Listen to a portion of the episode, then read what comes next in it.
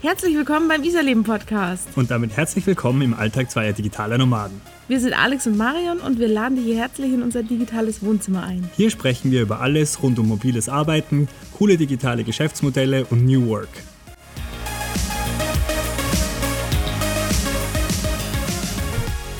Ihr ja schon mitbekommen habt, haben wir unsere Wohnung in München aufgelöst und da haben wir einige Fragen dazu bekommen und heute haben wir endlich mal die Zeit, das Revue passieren zu lassen und haben jetzt eine Mindmap erstellt, was wir da quasi alles durchgemacht haben und was unsere Learnings daraus sind und die wollen wir heute mal mit euch teilen.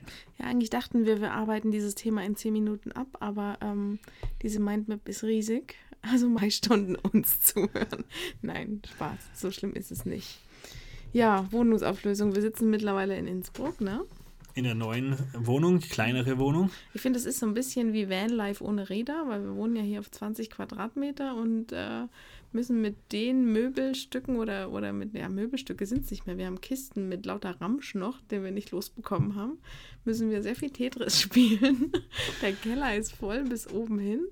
Also wir dachten ja eigentlich mal, wir ziehen um mit jeder einen Koffer, einen großen Rucksack und einen kleinen Rucksack, aber... Das war so die Wunschvorstellung. Es hat einfach nicht funktioniert. Vielleicht auch, weil man auf keinen Flohmarkt konnte und nichts. Äh, aber... Und ja, wir haben jetzt auf jeden Fall festgestellt, wir haben eine sehr ausgiebige Kochlöffelsammlung. die wurde schon halbiert, also so schlimm ist es gar nicht mehr. Also der, der, das Ausbleiben der Flohmarktmöglichkeit hat uns da doch äh, etwas gekostet an, ah, Strich durch die Rechnung gemacht, ne? an äh, Platzersparnis. Ja. Aber wie so viele Sachen in letzter Zeit war das alles ganz spontan. Mhm. Ähm, ist im Großen und Ganzen ganz gut über die Bühne gegangen. Aber wenn man mehr Zeit hätte, dann hätte man doch einiges vielleicht, oder ich zumindest einiges anders gemacht. Ähm, aber im Großen und Ganzen, wie gesagt, gut über die Bühne gebracht und jetzt auf jeden Fall happy mit dem Ergebnis. Vielleicht fangen wir einfach mal an, äh, wie das Ganze überhaupt gestartet hat, weil der Startschuss fiel ja, ich erinnere mich noch, ähm, als wir entschieden haben, wir geben die Wohnung überhaupt her, das haben wir ja nicht entschieden, als wir losgefahren sind, sondern das war ja mitten auf der Reise. Und ich erinnere mich noch, wir waren in, ich glaube es war Tormole, oder? An einem Parkplatz, an dem wir sowieso über Nacht gar nicht hätten parken dürfen und es war schon dunkel und äh, als wir gesagt haben, komm, jetzt schick die Wohnungskündigung raus, ähm, denk nicht groß drüber nach. Wir haben so viele Monate drüber nachgedacht, immer mal wieder, geben wir sie her oder nicht. Schick jetzt die Kündigung raus und ähm, da waren wir auf jeden Fall, da kann ich mich noch erinnern, das, da waren wir noch ungefähr, wie lange waren wir da unterwegs? Glaube ich, sicher schon über einen Monat ja. Äh, im Bus. Und da haben wir halt das erste Mal mitbekommen, dass die Streitereien, was wir gehabt haben, sehr überschaubar waren. Streitereien, das hört sich an, als würden wir immer streiten. auf jeden, oder zumindest die platzbedingten. Ich würde sagen, wir haben festgestellt, wir kommen auch auf wenig Platz zurecht und äh, genau, auf jeden ja. Fall war es da sicher zum Sagen, dass es sich aushalten lässt und äh, unsere Entscheidung, die quasi die Wohnung aufzulösen, war fundiert in einem sehr durchdachten Plan, der quasi war, ah schau, wir schaffen es im Bus, das heißt, wenn äh, wir eine kleine Wohnung kriegen, die was etwas größer ist als der Bus, dann schaffen wir das dreimal, überhaupt kein Problem und dann natürlich sofort die Kündigung losgeschickt, was äh, im Nachhinein vielleicht etwas überstürzt war, aber der positive Aspekt dabei ist, dass wir auf jeden Fall eine Deadline gehabt haben und äh, das hat uns halt keine Zeit zum Prokrastinieren lassen und wir haben dann doch ziemlich zackig äh, alles umsetzen müssen und schauen müssen, dass wir aus der Wohnung quasi rauskommen und ähm, deshalb ist es auch relativ schnell, wie lange waren wir da? Acht Wochen haben wir das dann alles über die Bühne wir gebracht. Wir kamen heim und dann, wir kamen Anfang Oktober nach Hause, ja, und dann ähm, hatten wir, ähm, wir haben dann nochmal zu spät gekündigt gehabt und dachten mal, okay, ähm, bis 31.12. haben wir die Wohnung noch, weil der Vermieter mit Sicherheit nicht so kulant ist, ähm, dass er uns doch schon am 1. Dezember aus der Wohnung lässt. Ganz spontan war er dann aber so kulant und somit blieben uns acht Wochen.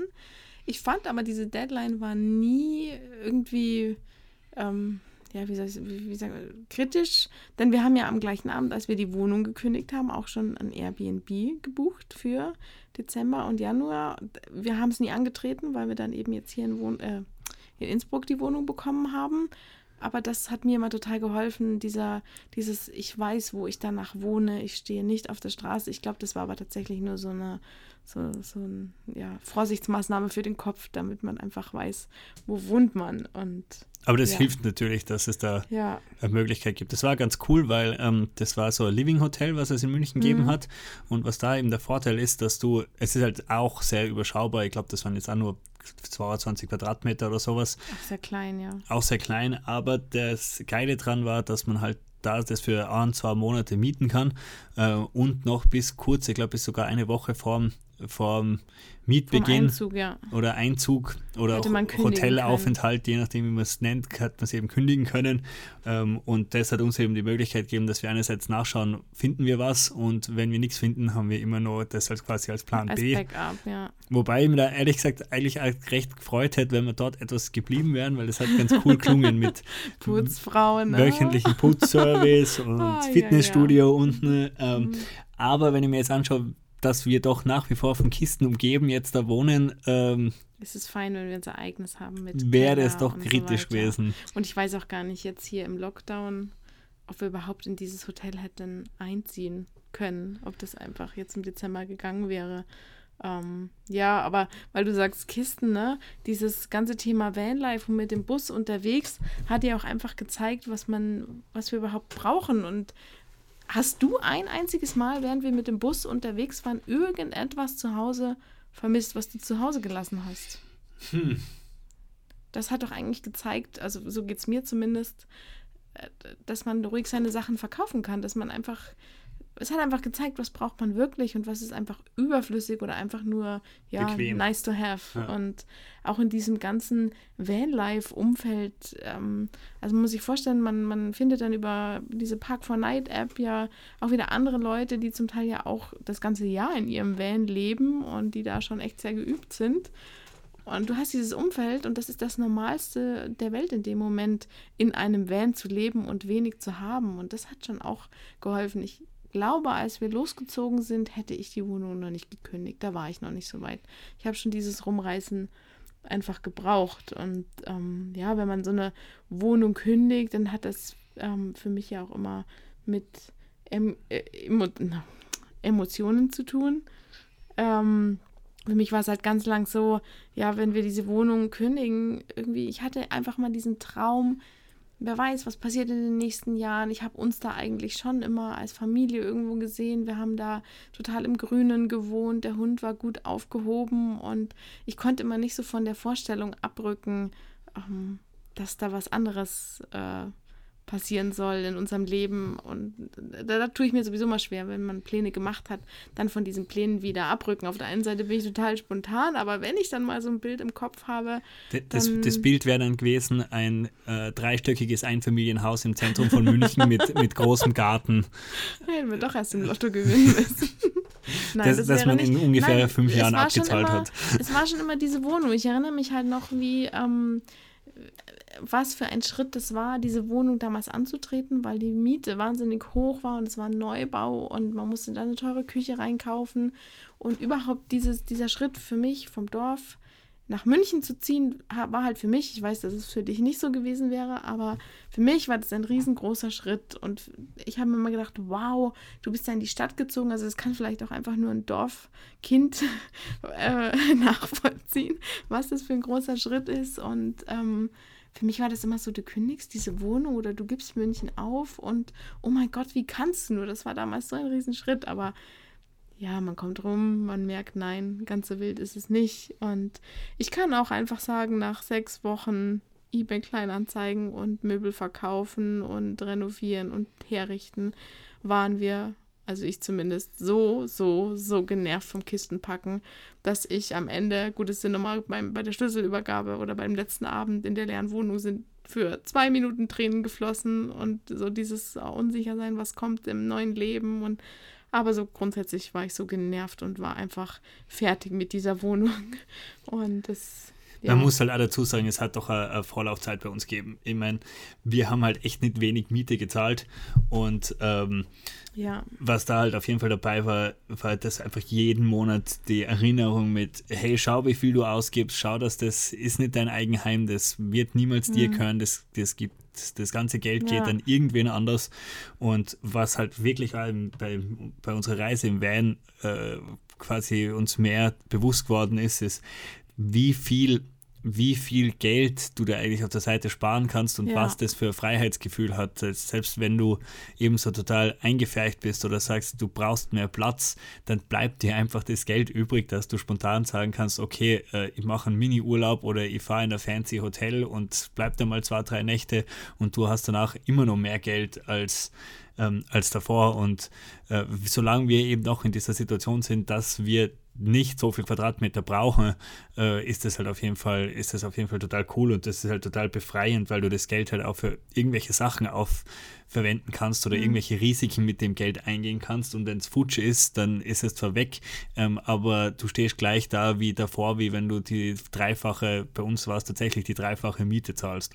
Ich muss auch ehrlich sagen, ich habe jetzt so gefühlt alle Wohnungstypen und Umgebungen durch, also Haus am Land, kleine Wohnung am Land, große Wohnung am Land, äh, kleine Wohnung in der Stadt, große Wohnung in der Stadt, große Wohnung in der Stadt am Grünen und es ist kein einziges Mal so, dass ich gesagt habe oder jetzt im Nachhinein, mein eigenes Glück ist nie von der Quadratmeterzahl abhängig gewesen. Ich würde sagen, die schönste Zeit dieses Jahr hatten wir in dem Bus. Noch oder das absolute Hochgefühl fand ich war, als wir schon hier den Mietvertrag unterschrieben hatten für jetzt die Wohnung. Wir sind ja jetzt in Innsbruck hier, die 20 Quadratmeter. Und wir wussten, wow, den nächsten Monat haben wir einfach keine Möbel mehr, nichts mehr. Und das Einzige in diesem Leben, was wir gerade machen müssen, ist 500, ich weiß gar nicht, was es ist, 20 520 warm. Euro warm aufzutreiben, zu zweit. Ich meine, das war, man muss dazu sagen, wir hatten davor 90 Quadratmeter in München, also es ging gut Richtung 2000 Euro und wir haben, es war immer klar, wie es ja auch war, einer verliert den Job, es wird dann einfach... Ähm, ja, es muss, wenn es einer alleine stemmen muss, können wir nicht mehr drei, vier Mal in Urlaub fahren und hier essen und dies und das. Das wäre uns immer noch gut gegangen, aber jetzt allein diese niedrige Miete, das ist einfach, das war das, so ein Freiheitsgefühl. Was man jetzt auch dazu schön. sagen muss, die, die, Miete ist jetzt nicht so niedrig, äh, wenn man sich durchrechnet, aber was es für uns so, so interessant macht, ist, weil wir ja beide nicht genau wissen, wie es weitergeht, ist, dass es eben so eine Zwischenmiete ist, in der mhm. wir jetzt drinnen sind. Und Zwischenmieten gibt es für den Preis total selten. Also wenn man bereit ist, äh, zwei Jahresverträge abzuschließen, dann ist das jetzt keine besonders günstige Miete, die wir da Nein. haben für die Quadratmeterzahl. Aber wenn man zum Beispiel jetzt vor allem im Winter probiert, in Innsbruck für einen Monat äh, irgendeine Unterkunft zu bekommen, vor allem zum Beispiel Airbnb, da bist mhm. du sofort bei knappe 3000 Euro, gesehen, bist du erst ne? da dabei. Ja. Das war jetzt erst erstmal der Plan, ein Airbnb hier zu buchen und ähm, wenn wir jetzt auch hier angekommen sind, Freunde fragen ja immer, ja und, gibt es jetzt schon neue Pläne und dies und das? Also ich glaube, dass, dass ähm, es gibt ein, ein ganz großes Ziel, das können wir aber selber nicht sagen, wie weit das weg ist oder wie nah das dran ist. Das ist ja das Ziel, irgendwann Eigenheim zu besitzen. Wir sind noch gar nicht raus, ob das, ich glaube, es wird kein Haus mit Garten, aber ähm, es geht eher um eine Kapitalanlage und deswegen freuen wir uns ja gerade auch so ein bisschen einfach, sich noch mehr Startkapital dafür ansparen zu können. Es ist auch immer noch nicht entschieden, ob ähm, das hier in Österreich sein wird oder ob wir auch irgendwann wieder nach nach München oder nach Deutschland zurückgehen. Ähm, das schauen wir uns eben jetzt gerade so an. Und, und das war ja oft die Frage, ja, hier digitale Nomaden, okay, ihr habt genug von dem ganzen System hier mit 9-to-5-Job, ihr steigt jetzt wohl aus. Nein, ähm, so ist es nicht. Wir können uns beide wieder vorstellen, in einer großen Wohnung zu wohnen. Ich muss auch ehrlich sagen, wir haben erst Freunde besucht, die eine ganz, ganz tolle, neue, riesige Wohnung haben mit tollem Blick hier auf die Berge. Natürlich finden wir beide das wunderschön. Ähm, aber es ist nicht so, dass man sagt, oh Gott, äh, wow, was haben die für eine tolle Wohnung, wow, da bin ich neidisch. Nein, überhaupt nicht. Aber ich kann mir durchaus vorstellen, irgendwann auch wieder so zu wohnen. Und ähm, aber dann soll es bitte das eigene sein und man steckt das Geld in das eigene.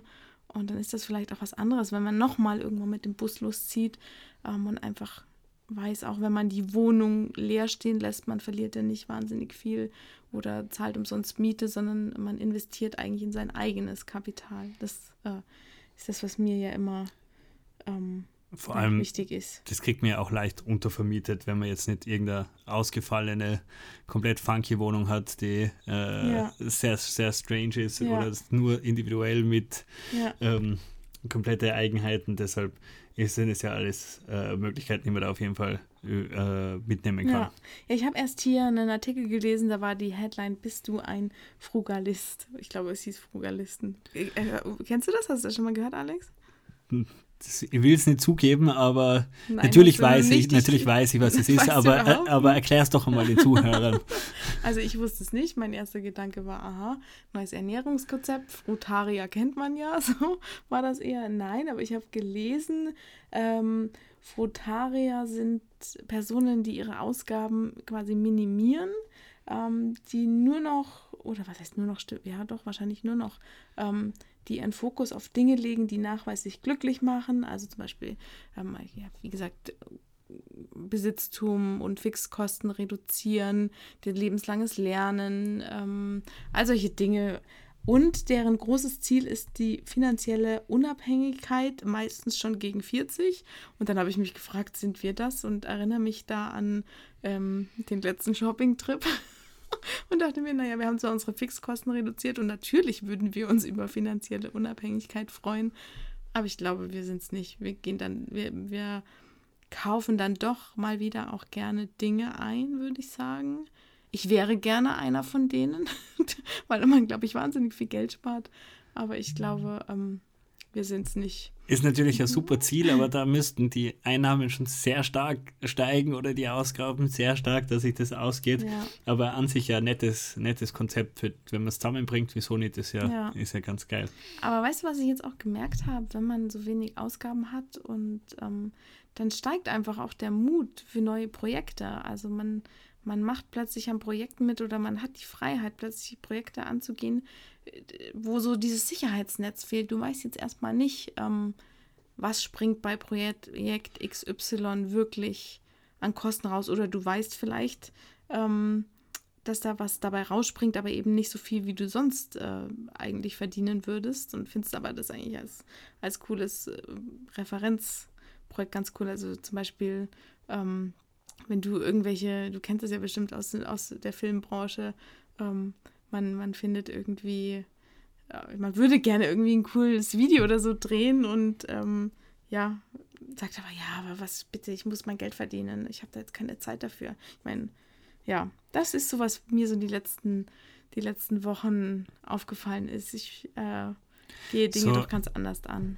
So sehr, so sehr es oft auch vor allem im, im Zuge von digitalen Nomaden und so weiter äh, bekannt geben wird, dass man eigentlich viele Services anbieten kann, ohne dass man davor groß Vorlauf braucht oder dass man halt selber Projekte und sich eigenständig machen kann. Aber was man dann natürlich auch übersieht, ist, dass auch bei so kleinen Sachen brauchst du oder entstehen am Anfang Kosten. Selbst wenn du jetzt einfach nur als virtueller Assistent dich äh, deine, deine Services anbietest, du musst trotzdem äh, zum Beispiel ein kleines Video von dir drehen. Du musst zumindest ähm, mhm. dich vorstellen, du musst zumindest irgendwie äh, eine Website oder zumindest irgendeine Webpräsenz haben. Und damit das eben neue Kunden anzieht, muss da schon auch zumindest ganz, wenn auch überschaubar und, und viele Leute schaffen das halt auch mit ihrem Netzwerk, dass sie das ziemlich günstig äh, schaffen, aber da entstehen halt natürlich auch Kosten. Und wenn es einfach nur darum geht, dass man eine Spur besseres Equipment hat oder sich Equipment für kurz für solche Sachen ausleiht, und da hilft es natürlich, wenn du eben Kosten sparst, dass du sagst, okay, ich kann das da jetzt reinstecken und das ausprobieren und wenn das nicht klappt, dann bin ich halt genau da, wo ich vor einem Monat war und dann probierst halt das nächste. Ähm, das ist halt ja. schon eine Freiheit, die sehr viel, sehr viel bringt. Ja. Genau, aber das war also der Weg dahin war jetzt natürlich, das klingt jetzt so nett und im Nachhinein war das auch ganz ähm, weil wir blicken halt jetzt freudig drauf zurück, aber während der Zeit war das doch, äh, doch sehr aufwendig. Also wir haben jetzt, wie gesagt, acht Wochen Zeit gehabt, den ganzen Hausstand aufzulösen. Ja. Und ähm, wir haben halt insofern einerseits, wie gesagt, diesen unter Anführungsstrichen Vorteil gehabt, dass wir diese Deadline gehabt haben. Das heißt, wir haben gar keine Zeit zum Trödeln gehabt, sondern wir haben halt da raus müssen, egal was der Stand ist. Ähm, das Zeug, was dann noch am Ende quasi da ist, das mhm. hat dann entweder weggeschmissen, eingelagert oder mit umgezogen werden müssen. Ähm, das war halt so diese, diese tickende äh, Zeitbombe quasi. Die Kistenbombe. ja. Im Hinterkopf, die was da bei uns äh, mitgespielt hat. Weil wir schon immer noch mal darauf warten, dass hier Lockdown und so weiter endlich aufhört. Wir noch mal irgendwie auf einen Flohmarkt gehen. Also man hat ja auch gesehen, viele Dinge kann man nicht verkaufen. Wir haben so viele solche Erinnerungsstücke und ähm, ja, ich wusste nicht, dass wir so viele Plätzchenausstecher haben, all solche Dinge. Gut, wir haben Gläser irgendwann einzeln verkauft. Unsere Küche ging ja auch an acht verschiedene Personen. Hätte ich nie gedacht, dass wir überhaupt. Ja, ich, oh Gott, das war einfach. Ähm, also acht Wochen sind auf jeden Fall zu wenig, wenn ihr jetzt das Aber mal wir haben es doch auch geschafft. Warum ja, soll das, das, zu wenig sein? also sagen wir mal so, als allgemeine Regelung würde ich sagen, acht Wochen ist zu wenig, weil wir halt auch teilweise oder in, großteils in Kurzarbeit waren und halt wesentlich mehr Zeit, Zeit, zur Verfügung ja, gehabt haben als sonst. Also, eBay war ein Vollzeitjob. Wir hatten fünf verschiedene Accounts Genau, weil, weil man nur, ähm, unter Anführungsstrichen, nur 50 Sachen pro Monat einstellen kann. Kostenfrei. Du kannst schon mehr einstellen, aber dann kostet es halt was. Ne? Dann kostet es halt, mhm. genau. Und bei uns ist, also es war eine Massenproduktion, Sachen fotografieren, ins schöne Licht rücken, dann ähm, recherchieren, was, was, für viele Sachen wissen wir gar nicht, was das für ein, für ein Wert in, als gebraucht hat. Zum Beispiel, was wir zum Beispiel gelernt haben, dass Küchen, blöd gesagt, sobald die einmal eingebaut sind, sind die äh, mehr oder weniger wertlos. Also das klingt mhm. jetzt brutal, aber ähm, die verlieren mit dem einmal Einbau so an Wert. Ähm, ja. Ja, ja das, das war, wir haben die Wohnung damals bekommen, als wir, ähm, oder die Münchner Wohnung, wir standen damals eben auch als Mieter da und mussten uns entscheiden, zahlen wir wahnsinnig viel Geld für diese Küche oder ähm, ziehen wir einfach nicht ein, weil wir nicht genommen werden und ähm, ja, wir waren so doof und haben uns entschieden und ähm, ja, hätten jetzt unsere Küche für viel, viel weniger auch hergegeben, ähm, als, als wir damals bezahlt haben. Weit über die Hälfte nochmal runter. Äh, ja, aber so ist das eben. Wir haben daraus gelernt. Ich stand oft in dieser Wohnung und habe gesagt, ich ziehe nie wieder in eine Miet- Wohnung und kaufe mir nie wieder irgendeine teure Küche rein. Wobei wir jetzt im Nachhinein, also ich meine, wir stehen jetzt hier ohne Ofen, haben nur zwei Herdplatten. Wir wissen das erst jetzt zu schätzen, was für eine Luxusküche wir eigentlich hatten. Wobei Luxusküche, ne? Wir hatten einen gutes, guten Herd, Markengeräte und all solche Dinge, offene, offenen Wohn-Essbereich. Ähm, wir waren so die Wohnung, in der immer irgendwelche Partys stattgefunden haben. Das brauchst du jetzt hier nicht mehr anfangen auf 20 Quadratmeter. Wir müssen tagsüber gucken, dass wir die Bounty irgendwie wegverfrachten. Abends hat sie ihr Kissen neben unserem Bett aber die Regelung, sie darf nicht ins Bett, haben wir hier ganz schnell aufgegeben, weil wenn sie halt hier tagsüber bei uns auf ihrer Decke im Bett liegt, ist halt doch wieder einfach zwei Quadratmeter mehr Fläche am Boden. Und, naja, aber so ist das halt einfach. Was, genau. wir, was wir auf jeden Fall auch gelernt haben, war, dass es eine Strategie schon auch braucht bei so einem Großverkauf. Also ja. alles, was natürlich zuerst das Wichtigste ist, die Dinge, die was am größten, am schwierigsten und am wertvollsten sind, als erstes reinstellen, weil ähm, oft braucht es einfach Zeit. Also du kannst echt das super, äh, ich will jetzt nicht sagen Produkt, also irgendwie ein super Gegenstand, den du daheim hast, der, der, bei dem du auch weißt, dass er viel wert ist, ähm, den solltest du recht am Anfang einstellen, weil auch wenn er wegkommt, du brauchst dann ja auch Zeit, um die Leute, damit die Leute den finden können, ja. ähm, ihnen etwas Zeit geben zum Anschauen und äh, da ist es natürlich am wichtigsten, dass das am Anfang gleich weggeht, weil es a die Liefer, ähm, also sag mal die Einlagerungskosten spart und b ähm, hast du dann gleich die wichtigsten Sachen als erstes weg, was was ganz praktisch ist. Was man natürlich wir auch mitgekriegt haben, was natürlich ganz praktisch ist, wenn das Bett möglichst bis zum Ende da bleibt. das haben wir jetzt mit umgezogen und äh, dass der, der Wasserkocher zumindest auch noch bis zum Ende da blieben ist. Das war natürlich auch praktisch, damit man, ich glaube, wir haben sonst, die Küche war komplett leer, das war nur ein einsamer Wasserkocher und irgendein Instant-Kaffee, aber das hat uns auf jeden Fall äh, bis zum Ende da äh, gut unterstützt. Ja. Und was wir halt auch mitgekriegt haben, so Sachen wie Ventilatoren im Winter verkaufen, ist halt jetzt eher Wo, schwieriger. Wobei wir waren total gut, ne? Also das, weißt du noch, das erste, was wir verkauft haben, war jetzt hier im äh, November eine so eine so eine Strandmuschel, so ein halbes Zelt. Da habe ich mich damals auch gefragt, wer braucht jetzt im November eigentlich eine Strandmuschel? Aber es hat ja schon auch irgendwie gezeigt, dass du alles los wirst. Gut, jetzt diesen Ventilator vielleicht nicht, aber wer weiß, vielleicht sind wir froh, wenn wir den noch haben. Aber ansonsten habe ich mich manchmal gefragt, was wir da eigentlich ja. Was da ganz interessant war. So los wird. Also manche Gegenstände, so vor allem so Ikea-Möbel, das geht super weg, weil viele von den Sachen kann man ja jetzt auch neu kaufen dort. Das heißt, die Leute äh, wissen, was das wert ist und was sie sich sparen, wenn sie das jetzt quasi gebraucht kaufen. Ähm, wir haben halt den Vorteil gehabt, dass aufgrund vom Lockdown jeder quasi beim Ikea kaufen war und die Lieferengpässe gehabt haben. Das heißt, es war nochmal äh, interessanter für sie, das bei uns zu kaufen. Aber ich muss auch sagen, oder du, beziehungsweise du kannst ja einen Insider-Trick verraten, oder ich verrate ihn jetzt, so ist es eigentlich. äh, wir hatten ein paar auch über Instagram, die zur gleichen Zeit umgezogen sind. Also mehrere Personen, nicht ein paar. Und ähm, wir haben uns irgendwann mal, irgendwann hat uns jemand geschrieben, ja, wie macht ihr das? Wir verkaufen auch, aber es geht einfach nichts weg. Und dann ist mir aufgefallen, dass du immer einen Screenshot gemacht hast von dem IKEA-Produktbild und danach dann die fotografierten Bilder. Und ich meine, ich glaube, das ist schon, der Mensch ist irgendwie, ja, will schöne Bilder sehen und das ist nochmal was anderes, wenn er dann ein tolles also Bild erst hat und dann erst, oder sich dann zum Kauf entscheidet. Oder das hilft wahrscheinlich schon bei der Kaufentscheidung, wenn du erstmal ein schönes Bild hast und nicht irgendwie so ein Schatten fertig fotografiertes. Ich meine, wir beide könnten es noch bearbeiten, aber ähm, normalerweise sind das ja Bilder, wo du im, Ke im Kellerraum kaum irgendwas siehst. Und, und das, finde ich, hat total gezogen. Das ähm, hätte ich nicht gedacht, dass man ja sich in Ebay auch nochmal so reinlesen kann oder dass es da auch nochmal so Tricks gibt. Und ähm, ja, das, glaube ich, hat total geholfen auch.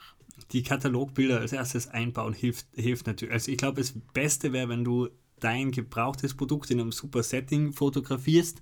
Wenn das aber so wie bei uns im Hintergrund alles Ramsch und Möbel und Verpackungsmaterial ist, dann kann man natürlich einfach da, da den, das Katalogbild einbauen. Das hat uns gut geholfen.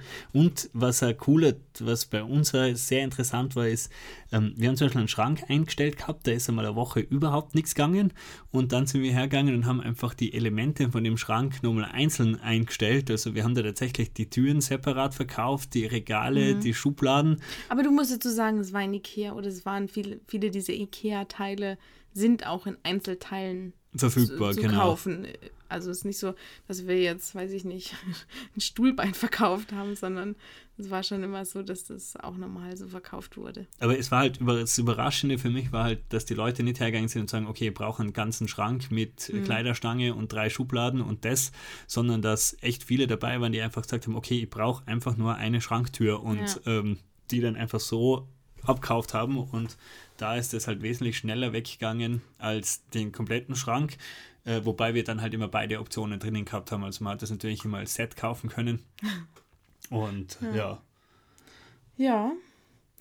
Und dann war unser Umzug vorbei und äh, wir sind ausgezogen, haben die ähm, Klingelschilder, Namensschilder weggemacht und saßen dann ja bei Freunden zur Zwischenmiete und dann kam uns plötzlich, verdammt nochmal, wir reden hier die ganze Zeit über Nachsendeauftrag aber eingerichtet haben wir keine. ja, dann standen wir da erstmal und haben uns gefragt, wie kommt eigentlich unsere Post zu uns? Das wäre so ein Thema gewesen. Ich meine, wir haben uns vorher mit Versicherung beschäftigt, mit all solchen Bürokratiethemen. Aber so das Naheliegendste haben wir total verpennt und haben uns dann eigentlich recht schnell informiert, was machen wir denn jetzt und haben uns für ein digitales Postfach entschieden. Da, also da muss ich ganz kurz noch einhaken. Also für mich war das schon sehr klar, dass es alles schön chronologisch geht. Also zuerst kündigen, dann abbauen, dann einstellen, dann verkaufen und dann sich einmal um den Nachsendeauftrag kümmern. Bis ich dann draufgekommen bin, ja, man muss das, ich glaube, drei Wochen im Vorhinein muss der. Ja, zehn Tage braucht das Ganze. Zehn Tage im Vorhinein ja. muss man den beantragen. Ähm, wir waren in der drei Tage vor naja, Ausdruck halt draufgekommen. Halt wir haben halt einfach vier Tage keine Post bekommen und haben gehofft, dass uns da niemand was Wichtiges schickt. Ich glaube, es kam auch nichts Wichtiges, sonst hätte sich derjenige schon oder das Amt oder wie auch immer schon gemeldet. Wir haben jetzt ein digitales Postfach. Ähm, das funktioniert ausgezeichnet. Ja. Wir können euch verraten, das Ganze heißt Kaya. Wir arbeiten jetzt nicht mit denen zusammen, aber bis jetzt sind wir eigentlich überzeugt davon. Ähm, es ist so, ich glaube. Ich finde es generell praktisch. Wir haben uns dafür entschieden, weil es das einzige war, das ähm, quasi einen guten Tarif dafür hat, wenn du im Ausland lebst. Und das tun wir ja jetzt mit Österreich. Es ist wie so ein E-Mail-Programm. Also im Endeffekt sitzt da jemand in Berlin oder wahrscheinlich, vielleicht ist es eine Maschine, ich kann es dir nicht sagen, äh, der unseren Brief wirklich aufmacht, einscannt und uns die Dokumente per E-Mail schickt. Und wir können dann eben entscheiden, ähm, geht das durch einen Schredder? Ist das eine Werbung? Oder ähm, ja, brauchen wir das innerhalb von zwei Tagen bei uns, die Originaldokumente? Oder es gibt dann immer die Möglichkeit, so eine, so eine Sammellieferung zu machen. Wir haben dann hier eben unsere Adresse angegeben und dann kriegst du immer so ein Dokumentenpaket. Ich glaube, da kann man auch nochmal entscheiden zwischen einem, zwei und drei Monaten. Und ansonsten wandert das alles einfach in den Müll. Und sind wir mal ehrlich, wie viel der Post braucht man wirklich? Man kann auch eine Überweisung machen, ähm, ohne das Original jetzt vorliegen zu haben. Das ist überhaupt kein Thema. Also mir geht es zumindest so für, für unsere Situation ist das natürlich ideal, aber ganz, ähm, ganz banal gesagt finde ich das eigentlich im Alltag auch ganz praktisch, wenn dir einfach per E-Mail deine Post geschickt wird. Mhm. Und ähm, ich meine, jetzt bei den 20 Quadratmeter ist es natürlich insbesondere praktisch, dass wir nicht auch noch äh, unnötige Post da rumliegen lassen, äh, rumliegen haben. Äh, also das ist echt, echt ein cooles Feature. Ja, vor allem hat äh, Kaya ja auch für uns automatisch einen Nachsendeantrag an dieses digitale Postfach eingestellt. Also da mussten wir uns dann auch nicht mehr kümmern. Und es war, glaube ich, auch ein Stückchen günstiger wie bei der Deutschen Post. Also die Deutsche Post selber arbeitet da ja auch gerade an so einer ähm, Lösung. Lösung. für digitale Postfächer oder hat es schon. Ähm, aber wie gesagt, für uns war eben das Thema, man muss im Ausland leben können und das hin und her schicken können. Es werden auch nicht alle Briefe ähm, geöffnet. Also ich kann dir gar nicht mehr sagen, welche nicht. Ja, ich glaube so gerichtliche ähm, oder mit ganz, ganz nicht mehr so sensible Sachen äh, eben nicht mehr oder ich bin mir, glaube auch einschreiben und sowas nicht. Ja, sie Aber sagen so dir halt die, Bescheid. Für die normale und, Post reicht das äh, komplett. Ich springe jetzt nochmal zurück zu dem Punkt, als wir entschieden haben, ja, wir geben die Wohnung auf. Damals haben wir immer gesagt, oh, ist doch alles so easy, wir kündigen die Wohnung und lagern unser Zeug einfach ein. Aber auch das ist ja ein Punkt, wo wir festgestellt haben, dass Einlagern überhaupt nicht zu günstig ist und dass sich da wirklich, dass da ein Geschäft einfach auch dahinter steht. Was dann schön war, ähm, wir haben ja in München einen relativ großen Freundeskreis und wir hatten auch schon von Freunden Möbel im Keller, ähm, die dann auf Weltreise für ein Jahr waren. Und genauso haben wir, also ging das jetzt einfach auch, dass wir bei Freunden nochmal was unter oder einlagern, dass wir natürlich dann wieder zu uns holen. Das soll jetzt da nicht ewig lang stehen. Wir haben von dort aus dann ja auch nochmal weiterverkauft. Ähm, und also das vielleicht auch noch einfach bedenken, wenn jetzt hier jemand seine Wohnung gerade auflösen möchte. Ähm, ich glaube, für das unsere Quadratmeterzahl hätte das, ich weiß es gar nicht mehr, pro Woche wird das abgerechnet. Ähm, das und das waren, glaube ich, 40 Euro in der Woche. Also es war nicht so günstig. Also wir wussten ja lange nicht, was machen wir mit unserer Küche. Geht sie weg? Wir hatten, ähm, ja, wir waren da lange nicht, nicht ähm, ja, wussten einfach lange nicht, wohin damit und hatten keinen Platz dafür.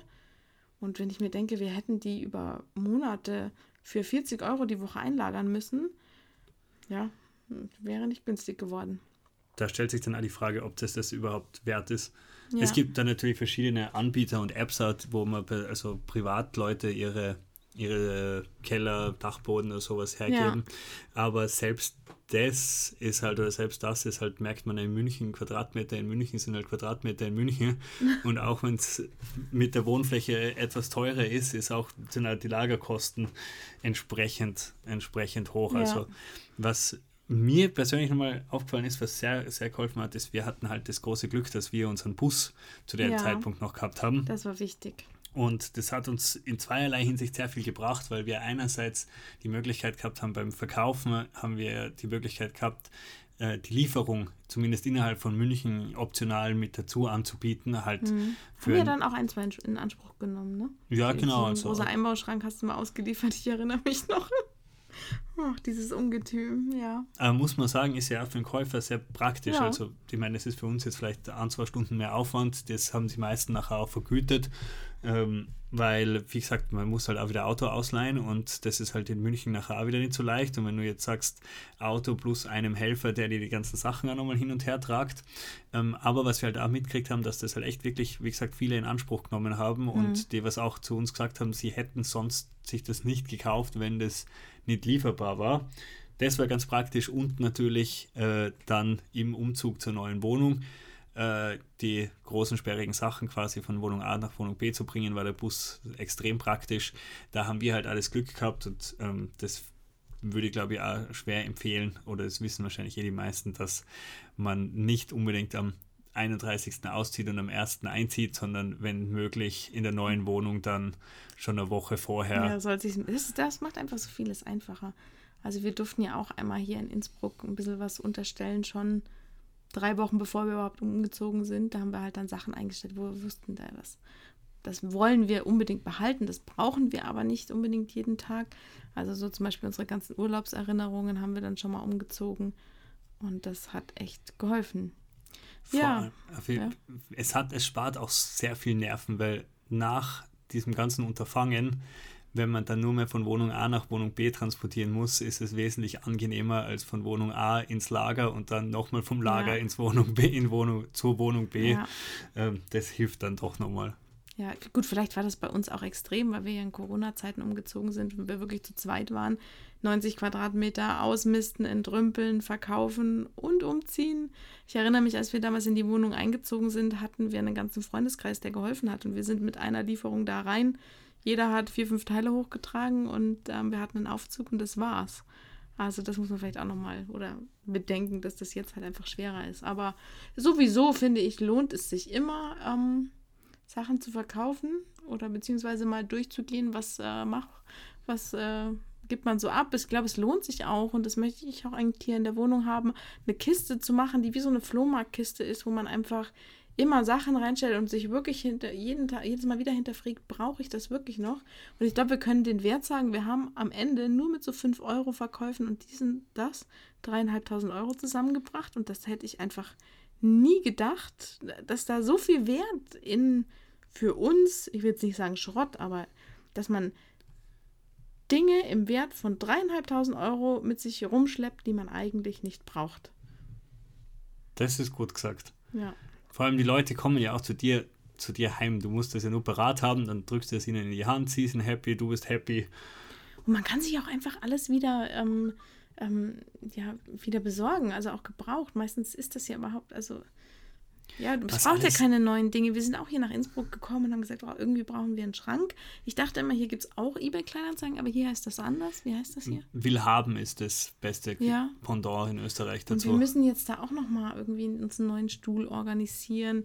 Ein, zwei Dinge, aber wir wissen halt auch einfach, okay, wenn es ähm, wieder so weitergeht, irgendwo anders hin, dann geben wir das einfach wieder her. Es waren so viele Dinge, wo ich mir gedacht habe, nein, das, das brauchst man gar nicht probieren zu verkaufen. Und da habe ich reingeschaut und da sind hunderte von von denen angeboten worden und, und es gibt so viele Dinge, die man nicht neu kaufen muss. Also mhm. das ist echt, also.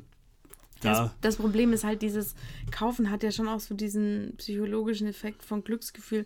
Weißt du noch, wir waren mitten in der Entrümpelungsaktion und sind dann irgendwo mal spazieren gegangen also. und standen dann vor einem Geschäft mit Räumungsverkauf und, und haben gesagt, oh geil, Räumungsverkauf. wir haben uns beide dann gegenseitig da rausgezogen, haben gesagt, nein, Das stopp. ist doch eine schöne Schale. also, ja. Wir gehen hier wieder raus. Naja, wir naja. haben jetzt, also wie gesagt, wenn jemand äh, Holzkochlöffel braucht, in Innsbruck werden die verfügbar. schon wieder. Ja. Ansonsten bleiben die in unserer Flohmarktkiste bis 2023, 2024 oh, dann die, so. die Flohmärkte wieder verfügbar sind. Ja, ja. Ich hatte gestern schon wieder das Fernweh gepackt. Man muss sagen, wir hatten hier ein paar Minusgrade gestern und äh, vor unserer Wohnung hat hier einer sein Dachzelt ähm, beim VW-Bus aufgemacht. Da haben wir auch gedacht, ja, der wird es hier kalt haben. Aber bestimmt jemand, der hier gerade rumreist und fährt. Und da packt mich dann schon wieder irgendwie das Fernweh, weil ich jetzt erstmal hier in Innsbruck ankommen muss. Und ja. Ja, wie gesagt, wir hoffen, wir haben dem einen oder anderen hier weiterhelfen können oder vielleicht auch einfach nur inspirieren können, um Sachen zu verkaufen. Wenn euch unsere Folge gefällt, dann dürft ihr sie sehr gerne weiterempfehlen. Da freuen wir uns immer drüber. Wir sind ja auch auf Instagram, mittlerweile auch auf LinkedIn vertreten, Facebook sowieso. Also ähm, schreibt uns gerne, was, ja, wenn ihr gerade umzieht, was euch am meisten an so einem Umzug genervt hat. Und ähm, dann hören wir uns wieder bei einer nächsten Folge. Vielleicht das nächste Mal mit einem Interviewgast wieder. Das hat mir auch sehr viel Spaß gemacht. Ja. Genau. Möchtest du noch was hinzufügen? Ich habe gerade nachgedacht, ich glaube, das hat das Thema von unserer Seite gut abgedeckt. Ja, mehr wissen wir nicht dazu. Aber wenn jemand von euch irgendwelche coolen Hacks für uns fürs nächste Mal hat, was hoffentlich nicht so bald ist. Für den nächsten aber, Umzug meinst du, ja. für den nächsten Podcast? Beides, ich habe zwar Umzug gemeint, aber natürlich für den Podcast gerne auch. Ja, sehr gerne. info at isaleben.de oder natürlich Instagram und so weiter. Gut. Gut. Bis dann. Tschüss. Ciao.